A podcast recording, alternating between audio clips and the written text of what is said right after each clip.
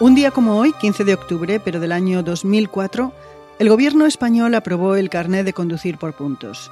Fue el último cambio en un conjunto de leyes, decretos y reglamentos que comenzaron hace más de 100 años y que regulan no solo cómo y quién puede conducir y a qué velocidad, sino también el lado de la carretera por el que debemos llevar el coche. Y es que hubo un tiempo en el que una parte del país iba por la derecha y otra parte por la izquierda. Y no, no, no, no, no hablamos de política. Hola, soy Ana Nieto y esto es Calendario de Historias, una producción de Audire Podcast, cuya misión es recordar el pasado, indagar en algunos de sus momentos y personajes históricos y buscar qué nos queda de ello. Está constatado que en España, al menos ya en 1897, había coches, todos ellos importados, pero no se sabe cuántos, ni dónde, ni quién los conducía. La razón es que no había obligación de matricularlos, ni se exigía a los conductores ningún tipo de permiso. Esta situación de incipiente anarquía cambió en 1900, cuando comenzaron a asentarse las bases para regular los autos y a sus conductores. Entre las medidas iniciales se estableció un límite de velocidad. No se podían superar los 15 km por hora en vía urbana ni los 28 en interurbana. Esto aplicaba a todo el territorio nacional. También se estableció que los conductores debían obtener de las autoridades locales un documento que les autorizase a conducir. Sin embargo, los requisitos para su obtención variaban según el lugar, del mismo modo que dependiendo de la ciudad o provincia, se circulaba por la izquierda o por la derecha de la calzada. Y se estableció la obligación de matricular todos los nuevos coches.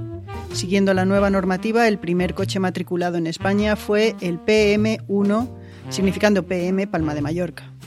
Era un cuadriciclo de la marca francesa Clement y su propietario era José Sureda Fuentes. Este coche es considerado como el primer automóvil matriculado del mundo, según una regla que aplicaba a todo un país. Era el 11 de octubre de 1900. Le siguieron matriculaciones en Cáceres, con el registro de un triciclo Clement en Plasencia y luego un auto en Salamanca. A pesar de que eran caros, 10 años más tarde ya había 4.000 coches matriculados en España. Por esos registros sabemos que la inmensa mayoría de los propietarios eran varones. Pero eso no quiere decir que las mujeres no condujeran, sí lo hacían. Y se consideraba que la novelista gallega Emilia Pardo Bazán, la autora de Los Pazos de Ulloa, fue la primera mujer en conducir un auto en España, allá por 1904. 14 años más tarde, un nuevo reglamento estableció para todo el país las mismas reglas para obtener el permiso de conducir. Esto es, conocer las reglas de la circulación y las señales, saber leer y escribir, contar con buena salud y ser mayor de 18 años de edad. Además, los varones menores de edad, en aquel momento los menores de 21 años, y las mujeres de cualquier edad debían contar con el permiso de sus padres o tutores, o en el caso de mujeres casadas, de su esposo. La primera mujer española en obtener el permiso de conducir fue la leonesa Catalina García González. Era el año 1925 y Catalina llevaba conduciendo ya casi 20 años. Y es en esa época cuando se da un gran avance para unificar en todo el territorio nacional el lado de la carretera por la que se debía conducir. Ya un reglamento de 1918 lo había intentado al establecer que debía circularse por la mano derecha, como hacía, entre otros municipios, Barcelona.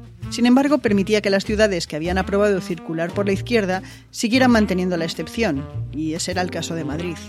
Pero en la capital había realmente bastante lío.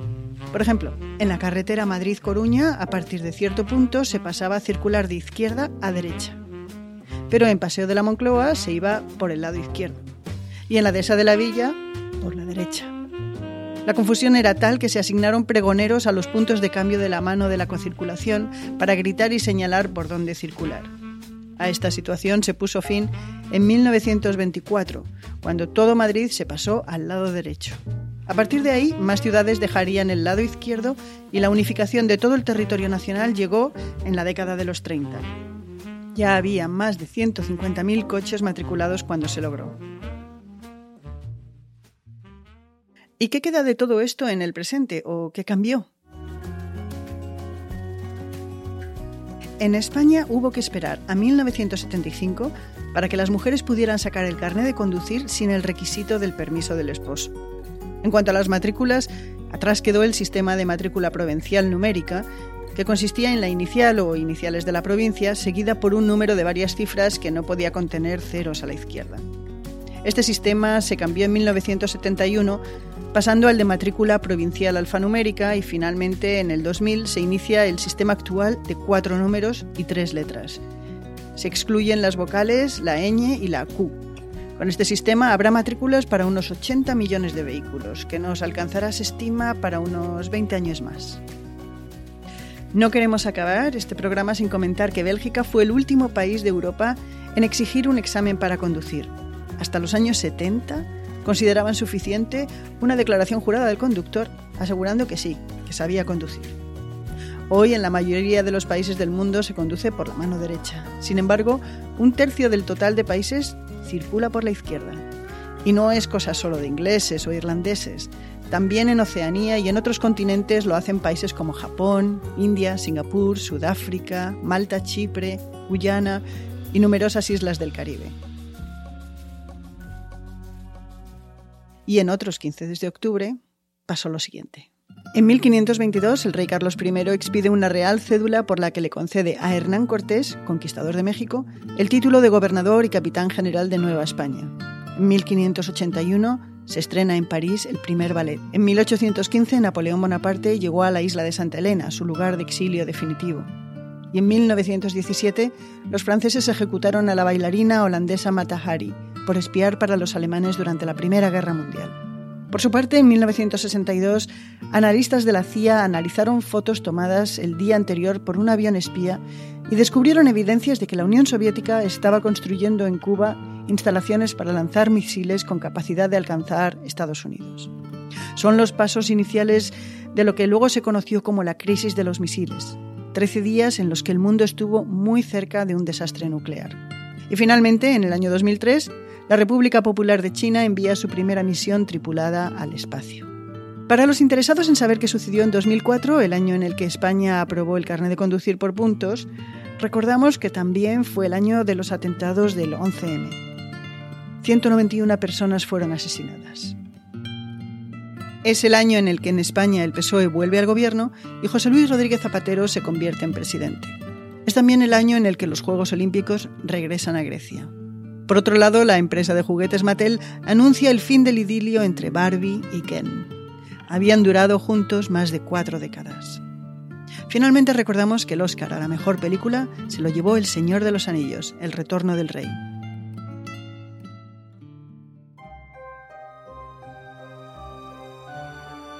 Este episodio ha sido producido por el equipo de Audire Podcast. Esto es María Luz Rodríguez y quien les habla, Ana Nieto. Pueden seguirnos en las redes sociales donde aparecemos como Audire Podcast y también, por supuesto, en su aplicación favorita de podcast. Es gratis, estamos aquí todos los días. Suscríbanse. Mañana será otro día.